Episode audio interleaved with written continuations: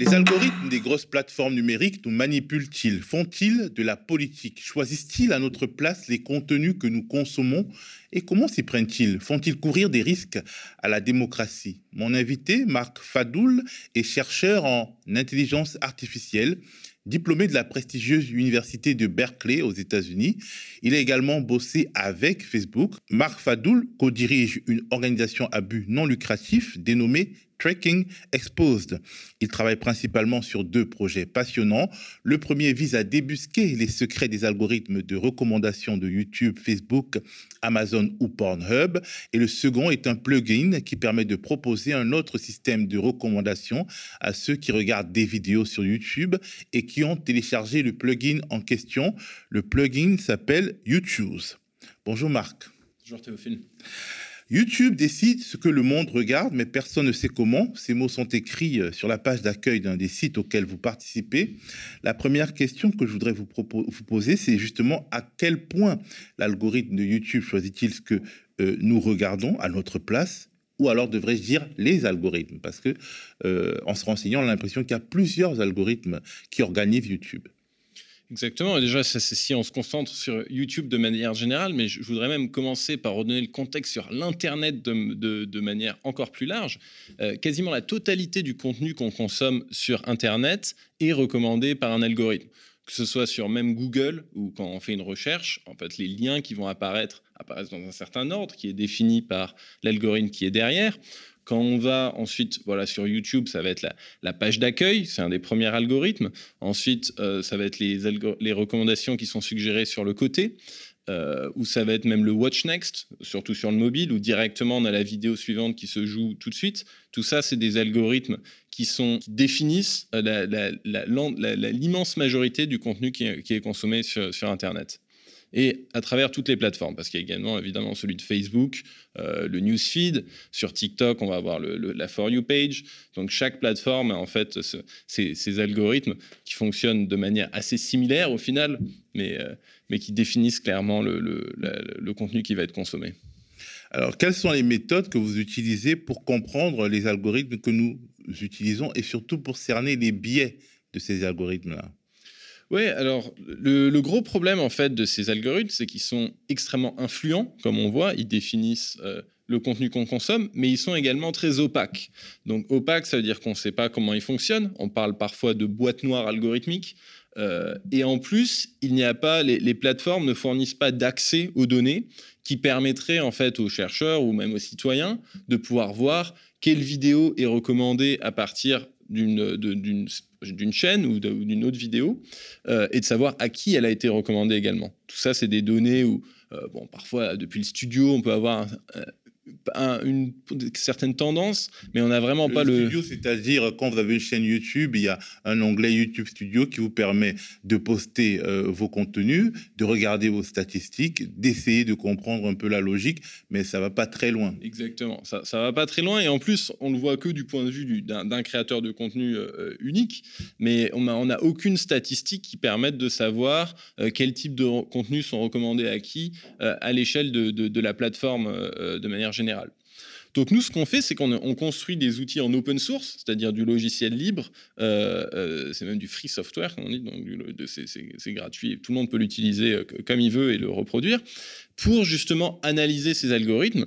Et donc ce qu'on fait, c'est qu'on scrape, donc en fait on, fait des faux comptes qui émulent le comportement d'un utilisateur, et ensuite on regarde ce qui est recommandé en fonction des conditions qu'on applique à l'utilisateur.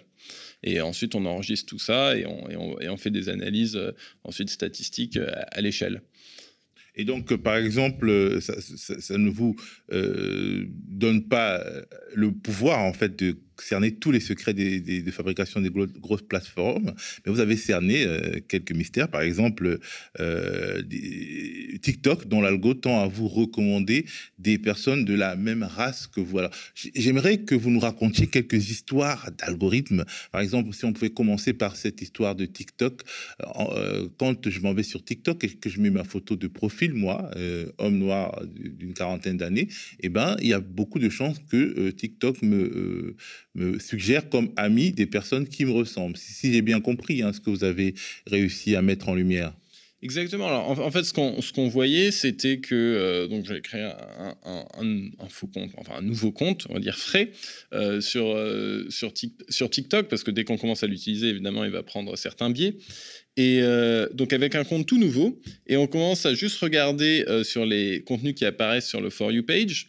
Euh, For You page, c'est-à-dire votre page d'accueil. C'est ça, c'est la page, le, on va, le, le, feed TikTok hmm. par défaut, quoi. Euh, et ensuite, je regardais, ok, alors maintenant, si je prends ce TikTok, je suis le profil euh, en question et je regardais quels vont être les profils recommandés à partir de ce profil. Et ce qu'on remarquait, c'était que quand je suivais une, euh, on va dire, une adolescente blonde, j'allais avoir dans l'immense majorité des autres adolescentes blondes qui vont être recommandées. Si j'allais sur euh, un, on sait rien, un trentenaire asiatique, j'allais avoir un trentenaire asiatique. en fait, c'est pas, euh, on ne vous fait pas suivre des gens qui vous ressemblent, on vous fait suivre, on vous propose des gens qui ressemblent à la première personne que vous avez choisi de suivre. En fait, c'est plutôt il y a une forte similarité entre le contenu qu'on vient de regarder, l'utilisateur qu'on vient de regarder et les contenus qui vont être recommandés. Ce qu'on peut avoir tendance à, penser, c'est que ah, TikTok est en fait en train de faire du profilage facial et de me recommander les gens par rapport à ce à quoi je ressemble.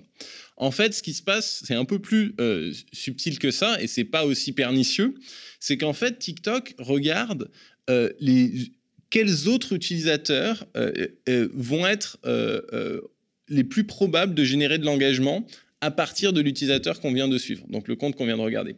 Et en fait, il se trouve que euh, les gens qui aiment euh, regarder des TikTok d'une adolescente blonde, ils vont avoir tendance à aimer beaucoup d'autres adolescentes blondes, de même tranche d'âge, même type de profil, surtout que TikTok est en fait une plateforme qui est quand même très portée sur, l'apparence, surtout à la base, c'était vraiment euh, des, clips de danse où on va euh, on va être, en, mode selfie sur, le téléphone. Et du coup, euh, l'apparence du créateur de contenu est un facteur assez déterminant pour générer de l'engagement. il se trouve que les gens ont des goûts relativement cohérents vis à -vis des profils qu'ils aiment regarder. Du coup, en fait, quand euh, l'algorithme cherche à, euh, c'est ce qu'on appelle le collaborative filtering. C'est un, algorithme qui est utilisé sur quasiment toutes les plateformes pour recommander du contenu pertinent. C'est la même chose que sur Amazon. Quand on va sur Amazon et qu'on achète un, produit, on a un algorithme qui, dit euh, les gens qui ont acheté ce produit ont aussi acheté celui-là. Et là, là c'est assez transparent finalement. Amazon vous dit exactement euh, la fonctionnalité, euh, enfin, vous, vous révèle le type de fonctionnalité qu'ils vous mettent à disposition. Là où TikTok ne le dit pas forcément. Voilà, d'une manière, ici en fait, ils ont trouvé une, phrase qui, capture assez bien le phénomène en disant les gens qui ont acheté ceci ont acheté aussi cela. En fait, c'est la même chose qui se passe sur, sur TikTok. C'est les gens qui ont suivi ce profil euh, ou ces créateurs de contenu ont aussi suivi ces créateurs de contenu. Et en fait, ces créateurs de contenu, les autres qui recommandent, il se trouve qu'ils sont extrêmement similaires aux premiers créateurs de contenu parce que statistiquement, si on regarde tous les gens qui suivent l'adolescente blonde, eh ben, quels vont être les autres profils qui euh, suivent de, qui sont le, le, plus probable qui vont également suivre, ça va être aussi d'autres adolescents blondes. Du coup, en fait, l'algorithme, il reproduit le biais euh, humain qui est le biais de préférence humain, qui est que les gens ont tendance à avoir des goûts, euh, de, euh, des, préférences relativement cohérentes, et que quand on cherche à maximiser l'engagement, parce qu'au final c'est ça que l'algorithme cherche à faire, c'est à maximiser la probabilité de clic, il va du coup reproduire les biais euh, de manière... Et accentuer finalement un certain nombre de phénomènes, euh, euh, notamment de sélection sociale, pour, enfin, pour utiliser les grands mots. C'est-à-dire que on imagine que dans une classe de collège ou de lycée, il y a certains profils qui auront le plus rapidement euh, des followers sur, euh, TikTok. Ouais, ouais, surtout qu'en fait, euh, les, si on regarde les profils les plus, les plus connus et les, célébrités sur TikTok, elles vont tendance aussi à être dans un certain, un certain standard de beauté. Et du coup, lorsqu'on s'éloigne de ce standard, euh, c'est plus difficile, euh, évidemment, d'atteindre de la popularité. Et euh, or, bah, être, un, influenceur sur TikTok, c'est vrai que c'est le, rêve de, beaucoup de jeunes. Et il y, a derrière des, intérêts bah, financiers qui peuvent être en jeu pour, pour les gens, de la possibilité de pouvoir percer dans le milieu. Et, et clairement, tout ça, l'algorithme, en fait, reproduit ces biais en étant du fait qu'il soit purement orienté sur l'engagement sans même parler aussi de ce que ça, ce que ça implique au niveau pour, les jeunes. quand on est, quand on est pas, une, une, adolescente de 15 ans et qu'on voit et que l'algorithme en fait de TikTok nous, nous recommande que des gens qui nous ressemblent, aussi ça communique l'idée qu'en fait ce que tu dis, on, s'en fiche. Ce qui compte, c'est à quoi tu ressembles. Et, donc ça aussi, ça renforce les, biais que... Ou alors quand on voit que euh, nos copains sont plus recommandés que nous parce qu'ils ils engrangent plus de followers que nous. Exactement. Alors, il y a aussi des, critiques, notamment qui ont émergé lors du confinement, qui, euh, selon lesquelles euh, l'algorithme de TikTok poussait des contenus qui tendaient à, accentuer une forme de fascination des adolescents et des adolescentes pour l'univers de la maladie mentale. Je ne sais pas si vous en avez entendu parler. Et comment ça se passe euh, par quel biais euh, technologique ou euh, technopolitique on en arrive à, ce système de recommandation qui emmène les adolescents et les adolescentes dans une sorte de tunnel un peu problématique, on va dire? L'algorithme de TikTok, il est euh, d'autant plus euh, influent pour euh, déterminer ce qui est regardé sur, cette plateforme. C'est ce qu'on disait au début, qu'en fait, chaque, chaque plateforme a son algorithme. Et en fait, la fonctionnalité, les fonctionnalités offertes par TikTok sont extrêmement orientées vers cet algorithme de For You Feed. On n'a pas, autant sur YouTube, on arrive, on a une, une homepage avec une page d'accueil avec différents, différents choix. Là, on arrive sur TikTok, c'est direct, une seule vidéo qui s'affiche et il y a en gros, un seul choix, c'est on la regarde ou, on, passe à la suivante. Quoi. Du coup, ça, ça, veut dire deux choses. Ça veut dire déjà que l'algorithme a énormément de données euh, euh, pour pouvoir s'affiner et comprendre ce qui intéresse euh, l'utilisateur. Parce que lui, à chaque fois, il propose une vidéo et il a directement la réponse de savoir est-ce que l'utilisateur il a apprécié ou il n'a pas apprécié. D'autant plus que les vidéos sont courtes. C'est-à-dire que si je regarde 10 minutes de, TikTok, l'algorithme, il a le temps de me tenter 200 vidéos et il a 200 feedback, quoi. 200 fois, il sait ça, ça, ça, ce qu'il aime ça l'utilisateur, oui ou non? Ok, ça il aime pas. Alors peut-être je vais essayer cet autre thème. J'essaye ce thème-là. Du coup, assez rapidement, il y a des thèmes en fait qui euh, vont euh, être assez génériques et, il y a de fortes chances que l'utilisateur va, générer de l'intérêt là-dessus ou pas.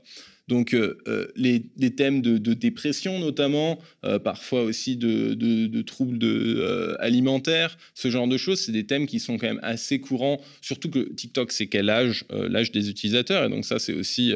L'âge où on se cherche. Exactement, c'est l'âge où on se cherche, l'âge où on a un peu parfois des, ce, genre de, de, questionnement.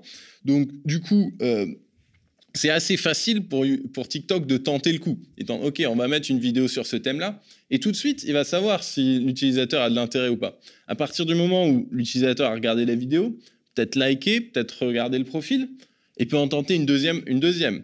On tente une deuxième, une troisième. À partir du moment où il a trois fois de suite, vu que ça a marché, il peut tout de suite commencer euh, à, à, rentrer en fait dans ce qu'on appelle parfois des, des, des, des, rabbit holes, quoi, ou donc euh, c'est en fait un tunnel de recommandations où là on va rester vraiment sur un thème très précis.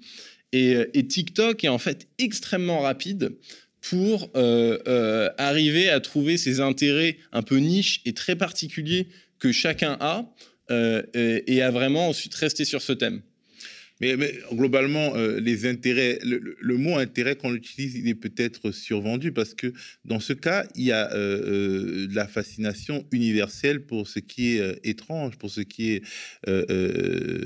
weird, comme on dit en anglais. Et donc, du coup, si je regarde une vidéo qui me présente une, une altérité radicale et, et qui me choque même d'une certaine manière et une fascination un peu euh, euh, euh, ambivalente, l'algorithme de TikTok poursuit ma quête et finalement surévalue dans mon propre cerveau la récurrence d'un certain nombre de choses et, crée une sorte de communauté d'amis imaginaires qui ont un certain nombre de, de, particularités ou de pathologies. Et là, ça devient quelque chose qui altère le jugement de l'adolescent ou de l'adolescente. Exactement, et, j'adore l'utilisation du terme ambivalence parce que je pense que ça, capture énormément euh, justement de ces, de ces problèmes qu'on a sur, euh, sur, les, sur les réseaux sociaux.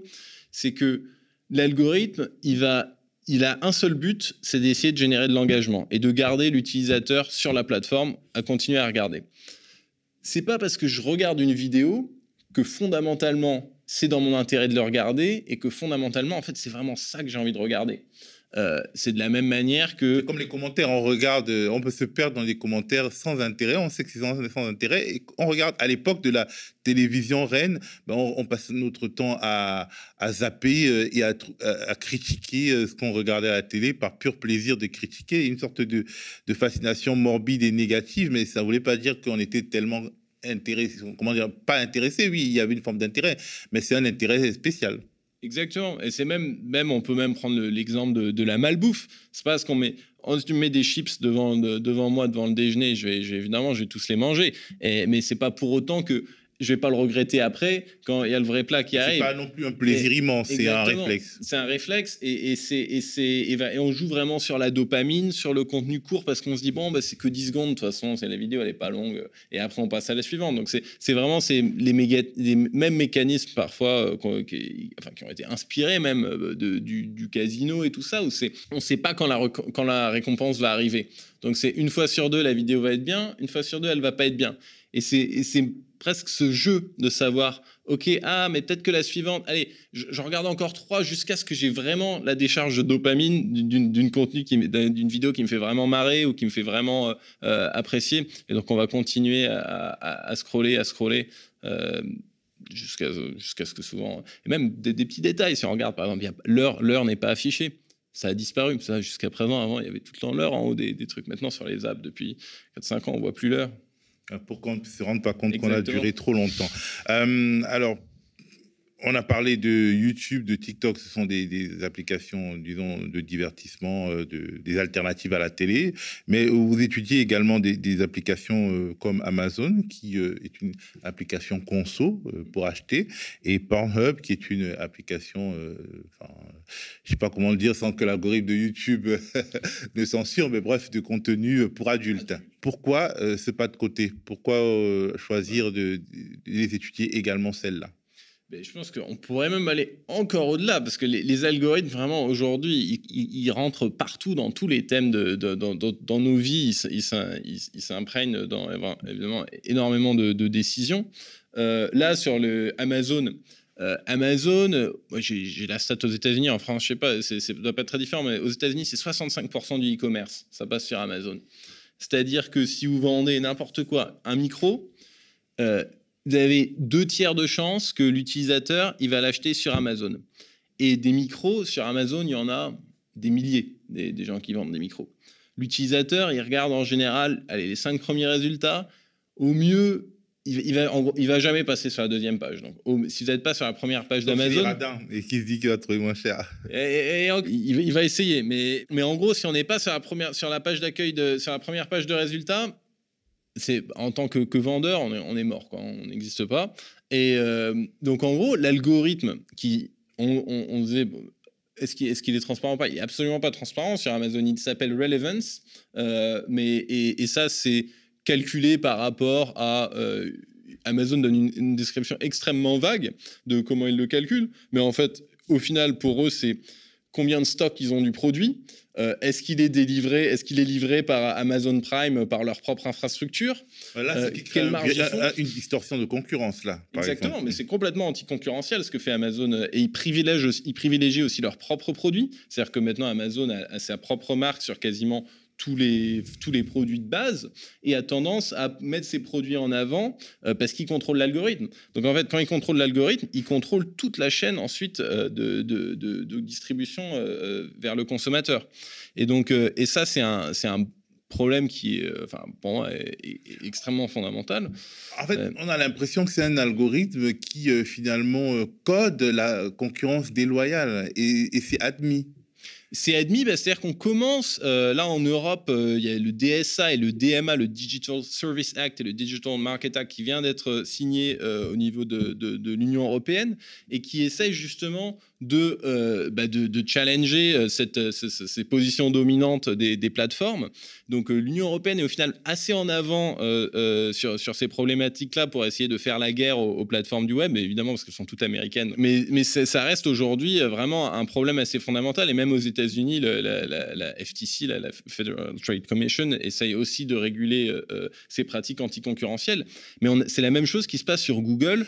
quand on fait une recherche, par exemple, pour un vol, Google va mettre son service de Google Flight avant tous les autres, avant les kayaks, les trucs comme ça.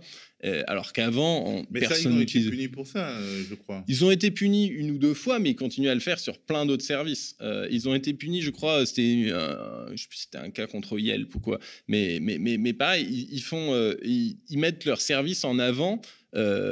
parfois, ils sont même camouflés. C'est-à-dire que quand on fait une recherche sur Google, Parfois, on n'a même plus besoin de cliquer sur un lien parce que l'info, elle arrive par les services de Google directement dans la recherche et ils font ça avec, tout, avec tous leurs services qui s'étendent de plus en plus.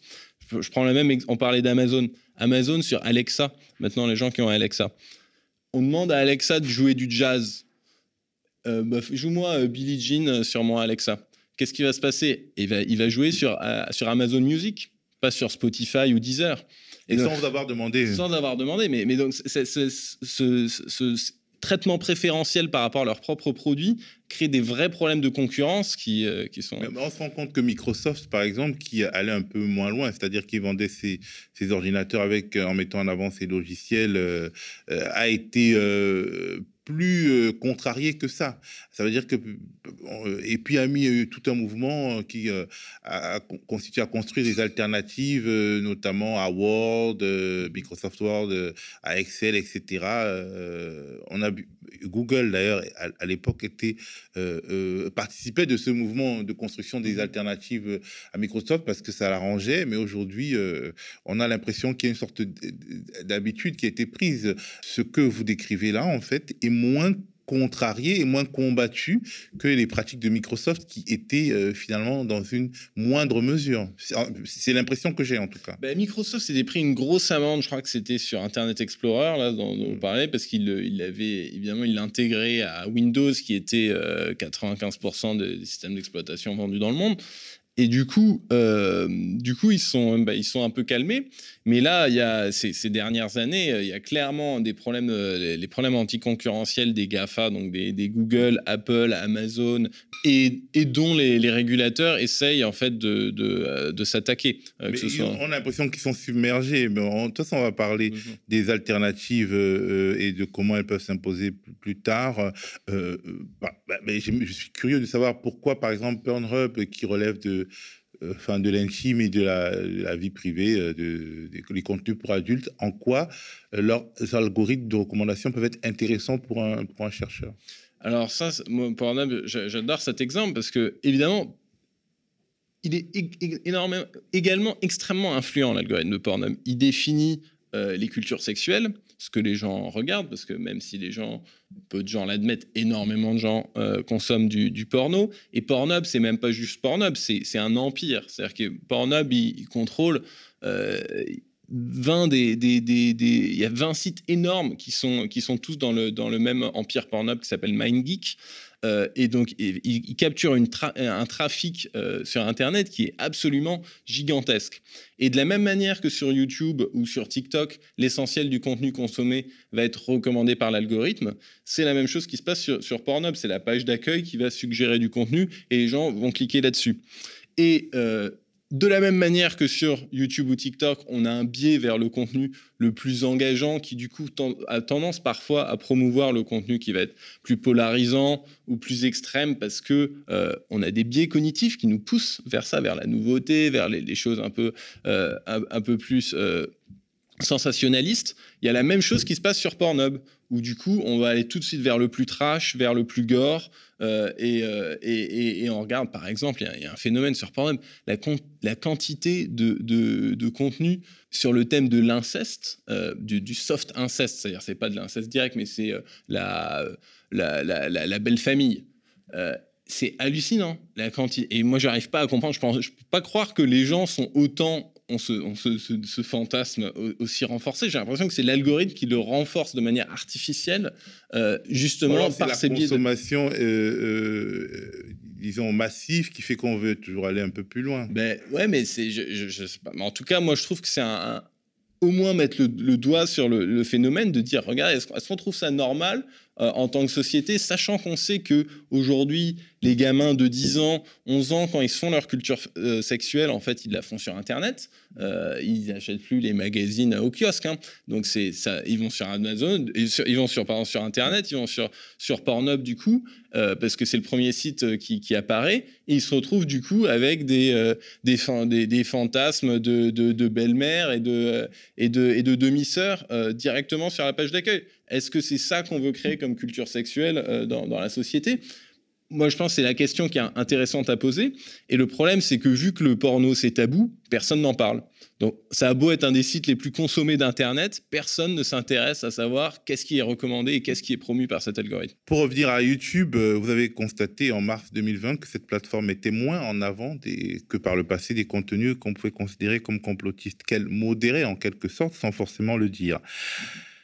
Et alors, euh, j'ai pris le problème par un autre bout euh, et je me suis demandé si ces techniques de modération euh, peuvent-elles être utilisées pour survaloriser ou sous-valoriser certains contenus, en gros, pour censurer, parce que des censures illégitimes, peut-être pour, pour recommander plus de contenu des gros médias dirigés par des milliardaires, ou alors pour recommander du contenu euh, peut-être euh, conservateur ou progressiste pour éditorialiser au détriment de, certains éditeurs. C'est possible aujourd'hui?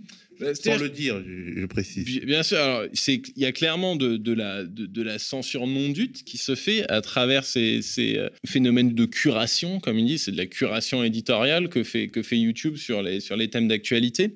En fait, ce qui s'est passé, c'est que YouTube s'est fait énorme, avait quand même un gros problème de, de, euh, de désinformation et de contenu qui était complètement non fondé, qui était promu à des euh, millions d'utilisateurs. Euh, pourquoi? Parce que si, si, je vais, je commence à, raconter un hoax total. Par exemple, Zelensky vient d'annoncer qu'il rend les armes, la guerre en Ukraine est finie.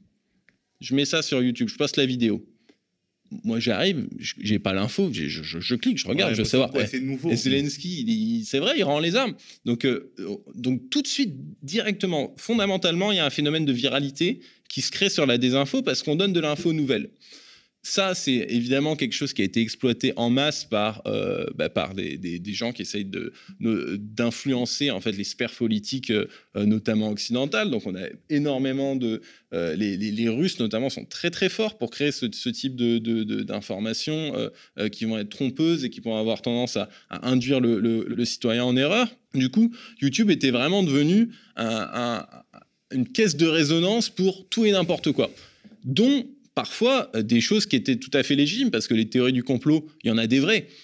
La majorité sont fausses, mais il y en a des vraies. Et du coup, comment faire le... Enfin, les théories du complot, les, dénonciations de complot, il y a des vrais complots, il y a des, faux complots. C'est ça, il y a des vrais complots, il y a des, faux complots. Et, et, le problème, c'est que sur YouTube, en fait, il n'y a pas de déontologie journalistique de base. Là, il y a des médias indépendants comme vous qui peuvent complètement respecter la, déontologie journalistique et faire du, contenu de qualité, mais c'est pas le standard euh, du, du, du youtubeur indépendant.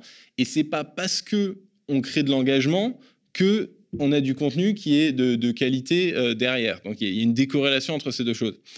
Du coup, après notamment euh, l'affaire Cambridge Analytica en 2016. C'est-à-dire? C'est-à-dire en fait le, un moment où euh, une boîte anglaise avait euh, utilisé des données euh, qui avaient été, je ne peux même pas dire piratées sur, sur Facebook, parce qu'en fait Facebook permettait aux, aux développeurs d'applications de récupérer les données des utilisateurs. Donc en fait, ils avaient... Ils donné une petite fenêtre pour permettre aux gens de venir voler chez eux. Exactement. Donc Cambridge Analytica avait exploité la négligence de Facebook qui lui, leur permettait de pomper les données euh, euh, perso de euh, millions d'utilisateurs. parce que je pense que Cambridge Analytica payait Facebook d'une manière ou d'une autre. ne rémunérait pas Facebook euh, non, ils rémunéraient pas Facebook. Ils, ils, ils exploitaient juste. Euh, ils, fait, Facebook avait intérêt à en fait, ouvrir sa plateforme aux développeurs tierces parce que eux, ça leur permettait comme ça de générer un écosystème d'applications euh, autour de, de, leur plateforme. Et du coup, ils les attiraient en leur disant Regardez, vous pouvez développer sur Facebook. C'était en l'occurrence un test de psychologie. Donc, le petit test de psychologie, super intelligent de faire un test de psychologie parce que du coup, à la fin, l'utilisateur, non seulement il vous a donné toutes ces données, mais en plus, vous connaissez sa personnalité le test de personnalité. dans ce cas, euh, les, applications tierces connaissent sa personnalité, mais est-ce que Facebook euh, euh, a également les données générées par ces applications tierces? Ouais, mais de toute façon, Facebook, ils connaissaient déjà la personnalité de tout le monde parce qu'ils ont tellement de données.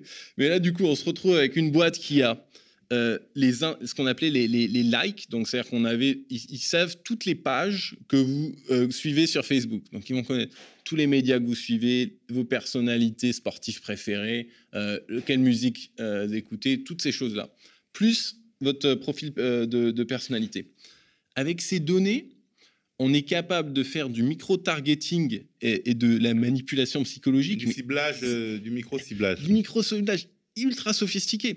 En fait, il y a une, étude que je trouve fascinante qui avait été sortie euh, sur, euh, sur ce thème.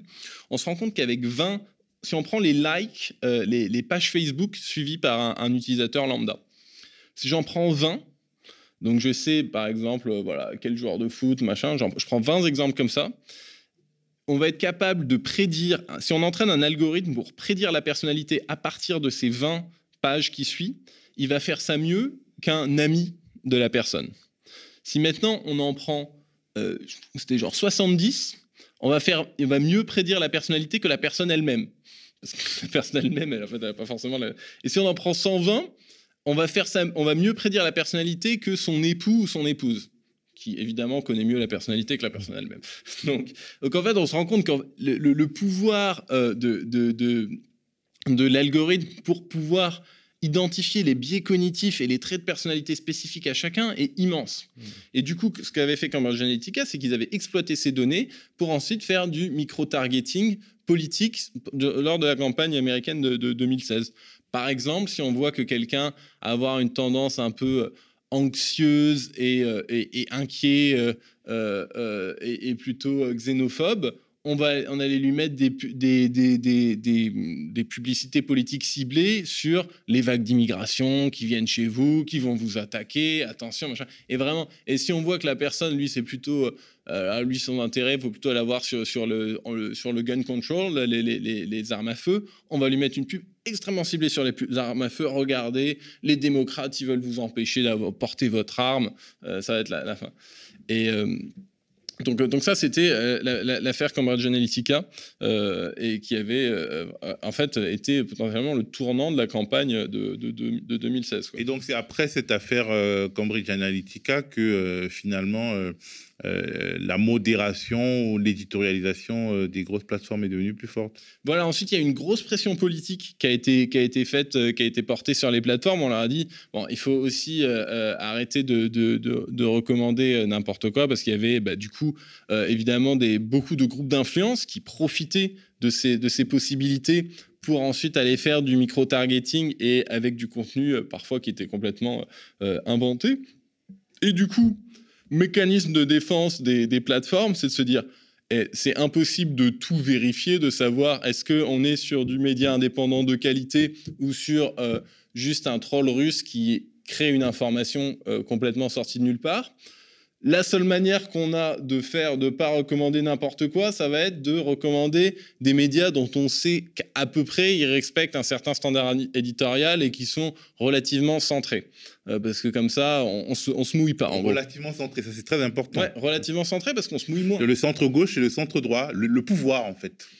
En, alors c'est ce qui en fait ça dépend aussi parce qu'aux États-Unis Fox News notamment était énormément recommandé. On peut pas vraiment les appeler centrés euh, donc euh, donc parfois les extrêmes euh, aussi. Mainstream on va dire alors. Mainstream ouais plus mainstream exactement. Les, les contenus mainstream ça a été un choix éditorial de, de, YouTube sur les thèmes politiques de recommander les, les, contenus plus mainstream. Par exemple, en France ils vont recommander du LCI du BFM du, RMC du France Info. Et pas ça. Mediapart pas... le média ou, euh, ouais. ou Mediapart, Investigation. Je crois sont pas trop mal. Je me demande, mais le média, je, je pense moins clairement. Euh, J'ai remarqué en tout cas que, bon, on va pas parler des, des, concurrents, mais disons, les médias indépendants euh, souffrent plus ou moins euh, du même phénomène tant qu'ils sont considérés comme étant à la marge.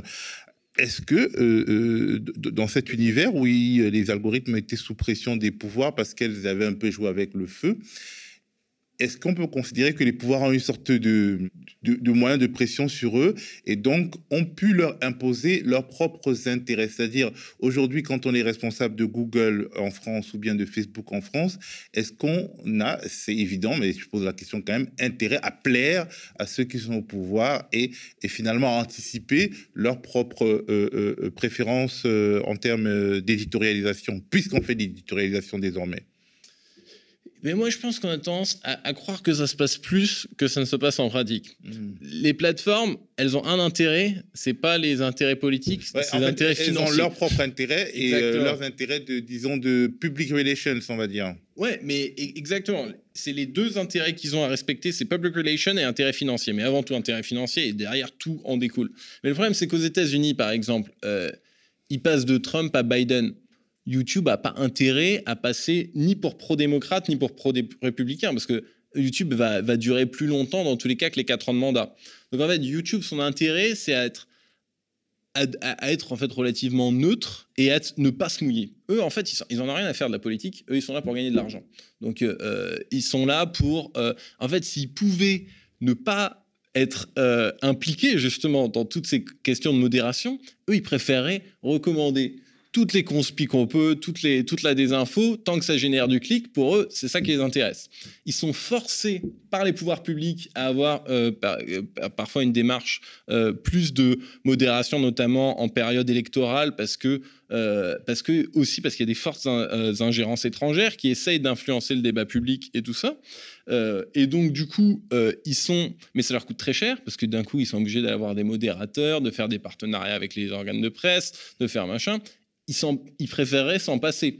Et aussi parce que dès qu'ils commencent à faire de la curation, on les accuse d'être biaisés et ils sont obligés d'être biaisés parce qu'à partir du moment où on fait de la curation, évidemment qu'on a un biais. Euh, quand on fait n'importe quel journal, s'il une, il suit, une ligne éditoriale, euh, ben, il, choisit l'information qu'il met en avant et, et parce qu'il en choisit une certaine, il y en a une autre qui met pas en avant. Du coup, YouTube a été forcé entre guillemets contre son, contre son gré. Et je dis pas ça en les défendant hein, du tout. C'est juste que c'est en pratique, eux, c'est pas dans leur intérêt financier de faire ça, mais de faire une certaine forme de curation. Du coup, ils se sont dit, on va le faire au centre parce que comme ça, on se mouille pas trop.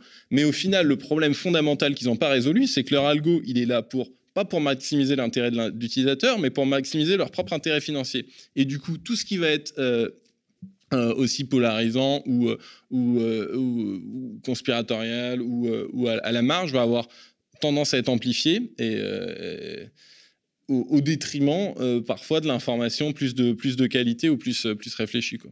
Alors, est-ce que Facebook n'a pas réagi justement à, aux pressions politiques en sous-valorisant aujourd'hui plus que par le passé les contenus politiques. Hein. Euh, il y a quelques années, euh, au moment de la crise des, Gilets jaunes, on, s'est rendu compte que Facebook était une vraie euh, caisse de résonance pour la contestation sociale. on, s'en est rendu compte aussi lors des, printemps arabes, mm-hmm. notamment avec la possibilité de créer des événements, avec la survalorisation de, des groupes. Et aujourd'hui, on se rend compte que le contenu politique est beaucoup moins valorisé sur Facebook. Il y a deux ans, le média avait des vidéos 1 million de vues, 2 millions de vues assez régulièrement sur Facebook. Aujourd'hui, c'est beaucoup moins le cas. Euh, il y a une sorte de, de, plafond de verre et on se rend compte que les contenus qui évoquent euh, des expériences personnelles, euh, des souffrances personnelles, des, des, des, des histoires qui relèvent de la vie privée sont plus valorisés, ont tendance à plus monter que les contenus qui parlent d'actualité ou de politique. Est-ce que c'est un constat empirique qui qui a une certaine forme de, enfin, qui est fondée. Tout à fait, tout à fait. Ça a même été déclaré par Facebook. Ça a été euh, euh, une politique euh, que Zuckerberg a mis en place, je sais plus, il y a trois ou quatre ans. Il a dit maintenant on va valoriser les, les, les meaningful social interactions, donc les interactions sociales significatives dans le feed, où on se rendait, il se rendait compte qu'en fait, quand quand il recommandait des articles de presse, c'était forcément ce qui allait monter, c'est les gens qui se tapent dessus. C'est les contenus clivants, polarisants, les gens qui s'insultent et tout ça. Et se rendaient compte qu'en fait, ça, c'était fondamentalement dans le design de leur plateforme ce qui allait se passer. Pourquoi? Parce que si je mets un contenu clivant, que je sois d'accord ou pas d'accord, je vais commenter. Si je suis pas d'accord, je vais dire ah mais c'est n'importe quoi dans un machin. Si je suis d'accord, je vais dire ah ouais trop bien, enfin quelqu'un qui dit la vérité. Et les gens commencent à, se commenter, à liker, à être énervés machin. Et ça c'est de l'engagement. Donc c'est de l'engagement, donc ça monte. Donc du coup, ils se retrouvent avec une plateforme où tout le contenu politique, c'était en fait une grosse foire d'empoigne où tout le monde se tapait dessus. Donc ils se sont dit, bon, c'est pas forcément l'expérience qu'on a envie de donner sur la plateforme. Du coup, on va aller sur un truc euh, un peu plus, euh, euh, entre guillemets, qui a plus l'unanimité, ça va être les, vidéos de chats, les, les photos de bébés de, son pote, de son pote d'enfance et tout ça, exactement. Et ils ont et ils ont mis ça comme politique euh, déclarée quoi. Même euh, pour, pour une fois ils n'ont pas caché ce qu'ils ont fait. Ils ont dit on va euh, diminuer l'incidence du contenu politique. Et, et c'est la, la, la, même chose qui se passe sur TikTok par exemple se défend depuis le début d'être une plateforme politique. Sauf que qu'on le veuille ou non, à partir du moment où on a des millions d'utilisateurs, on est une plateforme politique. Parce que les gens, euh, le politique, ça se mélange partout. Ça se mélange aussi, les gens donnent leur opinion euh, quand ils parlent aussi de de thèmes de divertissement, etc. Et, on se rend compte, notamment, on a regardez ça sur la période des élections, euh, sur la période des élections, il y a eu plus d'un milliard de vues générées sur le contenu lié à l'élection présidentielle française sur TikTok. Donc quand après euh, un milliard, alors, que quand, TikTok après dit on n'est pas une plateforme politique, ben, c'est pas Il me semble que TikTok pour les élections françaises, notamment la présidentielle, a une énorme importance vu que c'est la présidentielle et l'élection qui mobilise les 18-24 ans, qui sont nombreux euh, en raison du boom démographique qu'il y a eu autour de 2000 et euh, qui euh, ont eu des comportements politiques assez typés, mhm. notamment parce que certains hommes et femmes politiques ont justement appris à apprivoiser TikTok. Et on se rend compte même que la, en gros, bon, sont les préférences naturelles des personnes jeunes hein, qui qui ont émergé sur sur TikTok, c'est-à-dire en gros Jean Jean-Luc Mélenchon et Marine Le Pen. hallucinant qui a Zemmour, ça c'est justement un phénomène de, de, fascination euh, perverse puisque les jeunes n'ont pas voté pour, euh, Zemmour. Ils ont voté au final, surtout pour Jean-Luc Mélenchon et un peu pour euh, Marine Le Pen. Et on a pu considérer que même la dédiabolisation de Marine Le Pen et un peu passé par TikTok parce qu'elle était trop marrante avec ses chats, etc. Mais bon, ça. Mais c'est là qu'on voit le biais algorithmique parce que parce qu'en fait, Zemmour a été notamment sur tout le début de la campagne, mais même après, été complètement surreprésenté sur TikTok. Il est au point que euh, parce que justement il était clivant, parce qu'il était polarisant. Et parce qu'il faisait peur à une partie des, jeunes Français qui sont, euh, qui sont colorés, on va dire. Et, et donc même si on n'est pas d'accord, on regarde quand même en se disant mais qu'est-ce qu'il dit encore comme connerie Et l'algorithme, du coup, il voit ça, il prend ça comme du feedback positif et il continue à recommander Zemmour. Et moi, ce que j'observais, c'était qu'il y avait des gens qui utilisaient le hashtag Zemmour sur leur contenu politique, même quand il n'avait rien à voir avec Zemmour. Juste parce qu'ils savaient que l'algorithme aimait Zemmour, entre guillemets. Parce que l'algorithme savait que Zemmour générait de l'engagement, donc ils allaient mettre hashtag Zemmour, même quand ils parlaient de, Jean-Luc Mélenchon ou d'un autre candidat. Alors, une autre question, euh, on va parler des alternatives, mais une autre question sur euh, les grosses plateformes. Est-ce que le fait de ne pas monétiser euh, son contenu sur YouTube, par exemple, a un effet algorithmique Ou de monétiser ou de ne pas monétiser Un contenu qui peut rapporter de l'argent en pub à YouTube est-il mieux mis en avant qu'un contenu qui ne rapporte pas d'argent à YouTube? Alors ça, c'est une, euh, on n'a pas une réponse claire à ça. Mhm. Moi, je, ne suis pas complètement sûr. Je pense, j'ai tendance à penser que oui. Euh, on n'a on pas réussi à avoir des faits euh, statistiques très forts là-dessus, mais il y a des indications qui, semblent montrer que oui. Je pense pas que ce soit non plus le critère le plus déterminant.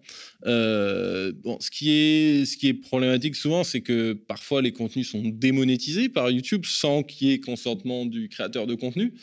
Et sans qu'il y ait une explication très claire. Une explication très claire. Parfois, moi, j'ai des créateurs de contenu qui me racontent qu'ils ont utilisé un, 3, enfin, 5 secondes d'un morceau de musique euh, euh, et que du coup, il euh, y a Warner Bros. qui vient les voir pour leur réclamer leurs droits de monétisation, les, droits d'auteur sur leur, sur leur contenu, quoi, qui ont passé des, des, des, des semaines parfois à bosser dessus. YouTube méconnaît complètement le droit à la libre citation qui est pourtant consacré par le droit français. Exactement. ouais. et, et, donc, et, et parfois, qui se retrouvent ou avec leur contenu démonétisé ou parfois avec leur contenu euh, dont les, qui restent monétisés, mais dont, dont leur, droit de. Enfin, donc qui, qui, perdent le flux financier. Quoi. Et on, s'est rendu compte qu'il y avait des, des, des, des, monétisations qui étaient légitimes, c'est-à-dire certains gros acteurs, euh, ils signalent à peu près, enfin, leurs robots eux-mêmes signalent à peu près tout et n'importe quoi, et le temps que. Enfin, vous pouvez renoncer d'ailleurs à, à protester, à contester, et même quand vous contestez, il n'est pas évident que le modérateur qui se trouve, je sais pas, aux Philippines ou je sais pas quoi, finalement vous donne raison par rapport à, une boîte qui euh, manifestement euh, est plus importante. Maintenant, je voudrais qu'on évoque les, alternatives. Euh, ici aux médias, nous avons essayé de nous impliquer dans le développement de PeerTube. Nous avons une instance PeerTube. Je ne sais pas si je, dis bien. On a, depuis 2018, d'ailleurs, on a évoqué PeerTube. On a essayé de faire monter PeerTube. Mais on se rend compte dans nos propres pratiques que PeerTube représente même pas 1% de, nos vues, euh, notamment parce que Peertube n'a pas de moteur de recommandation. Il n'y a que des gens vraiment qui qui sont alertés par, qui, qui, viennent directement sur notre site ou bien qui sont alertés par des partages, qui peuvent regarder du PeerTube. Pourquoi euh, PeerTube ou Mastodon, euh, qui est une sorte d'alternative non centralisée à, Twitter et à Facebook, pourquoi ces initiatives et là peut-être que je vais choquer, ne marche pas? Non, mais je pense que c'est un constat qui est, malheureux, mais qui est euh, lucide. Ces plateformes alternatives n'ont jamais réussi vraiment à, percer. Euh, et le, problème fondamental, c'est l'effet de réseau. C'est-à-dire que euh, l'intérêt de ces plateformes, c'est qu'on y trouve tout. et c'est la même chose qui fait que, Amazon marche par rapport à tous les autres euh, sites marchands, euh, ou là sur, YouTube, euh, c'est que quand on va sur YouTube, on trouve toutes les chaînes qu'on regarde et du coup on peut passer de l'une à l'autre. En fait, souvent l'utilisateur quand il arrive sur la plateforme, il sait pas ce qu'il va regarder.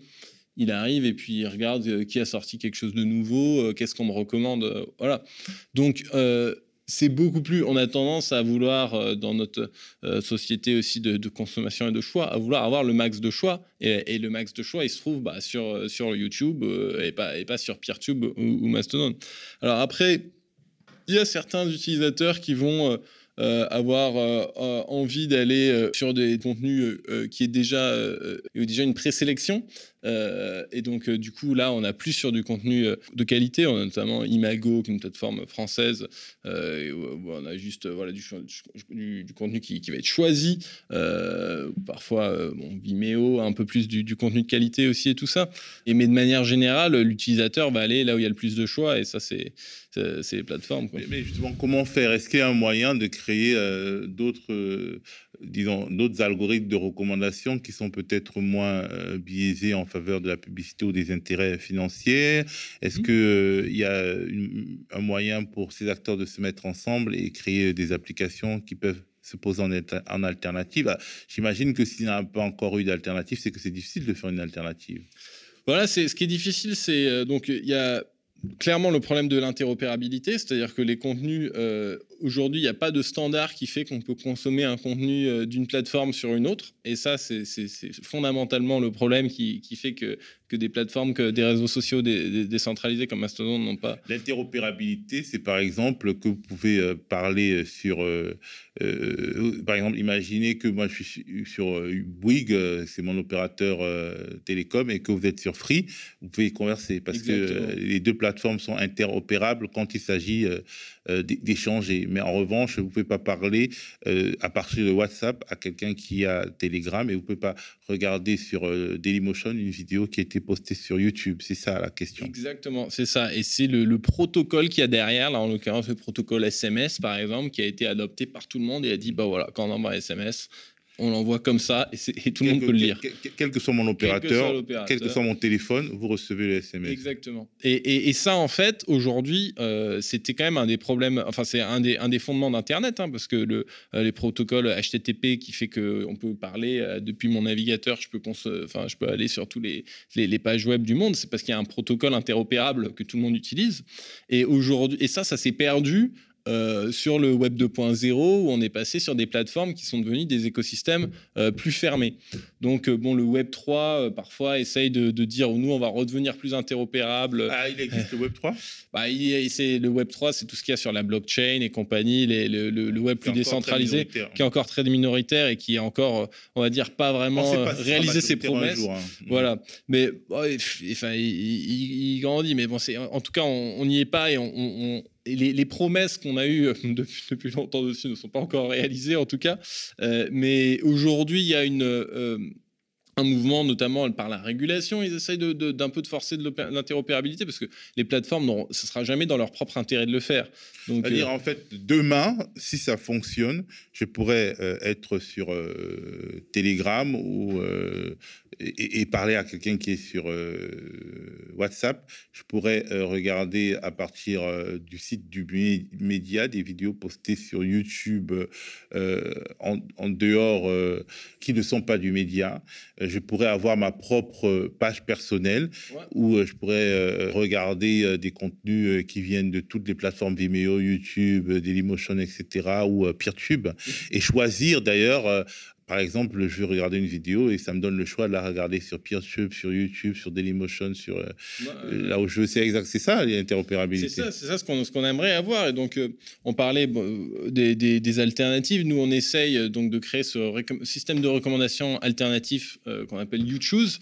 il est encore à l'état de, de, prototype, mais vous pouvez déjà le télécharger. Moi, j'ai déjà téléchargé. Ah, par exemple, quand j'ouvre ma, ma, page YouTube, quand je regarde les suggestions de côté, c'est soit les suggestions de YouTube, soit les suggestions de la personne qui a posté la vidéo, soit une euh, troisième chose dont je me rappelle pas. Mais ça marche pas énormément parce que peu de peu de d'acteurs, peu de producteurs de contenu euh, enrichissent euh, YouTube. Exactement. Et merci d'être à l'avant-garde. là, c'est donc là, c'est la première fonctionnalité qu'on a mis en place. C'est justement que là, comme utilisé par le média, c'est ça permet en fait aux créateurs de contenu de fournir eux-mêmes ces recommandations. Et nous, notre philosophie sur YouTube, c'est que les plateformes aujourd'hui ont trop de pouvoir, elles décident euh, ce, ce, qui est recommandé et ce que les gens regardent, et nous on veut rendre ce pouvoir aux créateurs de contenu et à l'utilisateur en leur redonnant le, en fait, le choix et le, euh, et le contrôle sur leur flux d'informations. Donc du point de vue du créateur de contenu, ça veut dire que on, est, euh, on a la possibilité de recommander soi-même le, le, contenu qui va être mis sur euh, ses propres vidéos.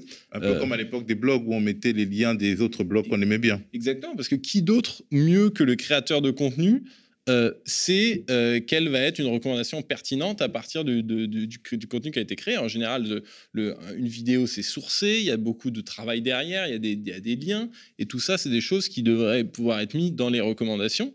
Et en tant qu'utilisateur, euh, la philosophie qu'on défend, c'est de dire moi, je, en tant qu'utilisateur, je, je, fais confiance à tel acteur ou à tel acteur pour me faire mes recommandations. Mais c'est pas forcément YouTube à qui je fais confiance. Et si un jour le média décide de venir, euh, de faire son propre, euh, sa propre, son propre fil de recommandation, même au-delà de sa propre chaîne, l'utilisateur peut dire, bah moi, je fais confiance à, ou encore mieux, ce serait un consortium de médias qui disent, ok, nous ensemble, on a un ensemble de valeurs partagées euh, et, de, euh, et on décide de, créer un feed de recommandation.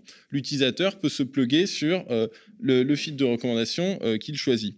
Par exemple, Basta, le site indépendant Basta le fait déjà à travers le portail, ils ont un portail de recommandation qu'ils font sur leur site. On peut imaginer que leur portail de, que, leur leur liste de recommandations en fait euh, soit déportée via YouTube sur euh, YouTube. Exactement, exactement. Et donc en fait la vision à terme de YouTube, euh, que je pense on atteindra dans la, dans la prochaine année là, ça va être que YouTube soit une plateforme pour les algorithmes de recommandation alternatifs. C'est-à-dire que tous les acteurs aujourd'hui qui veulent faire un, un feed de recommandation qui soit algorithmique ou manuel, c'est-à-dire qu'en fait un fil de recommandation ça peut être des, des, journalistes ou des citoyens qui choisissent du contenu de qualité et qui décident de le mettre en avant, ou alors quelqu'un qui va décider de faire un algorithme qui ait une autre métrique d'optimisation que les intérêts financiers de YouTube, qui vont être par exemple propre intérêt ou, d'autres choses, et de mettre ça en accès pour que l'utilisateur puisse dire ok bah moi je vais sur tel feed de recommandation ou tel feed de recommandation et c'est facile de passer de l'un à l'autre et on comme ça on sort aussi de la dépendance pure à YouTube. Mais, mais, hmm. est-ce que euh, ce sera toujours euh, est-ce que YouTube va toujours entre guillemets, pirater YouTube? Est-ce que les recommandations de YouTube seront toujours regardables à partir de, d'un YouTube qui aura été enrichi de, du, plugin de YouTube? Oui, tout à fait. Donc, quand on est sur quand YouTube, en fait, nous, ce pour, pour, revenir à Mastodon et compagnie, euh, et PeerTube. Pourquoi est-ce qu'on a décidé de faire ça sur YouTube? Parce qu'évidemment, moi aussi, j'ai utilisé PeerTube pendant des années et tout ça, et on se rend compte, bah, c'est dommage, les gens n'y sont pas en fait. Et en fait, nous, l'idée, c'est de dire, et on va aller chercher les gens là où ils sont, c'est-à-dire aujourd'hui sur, sur YouTube.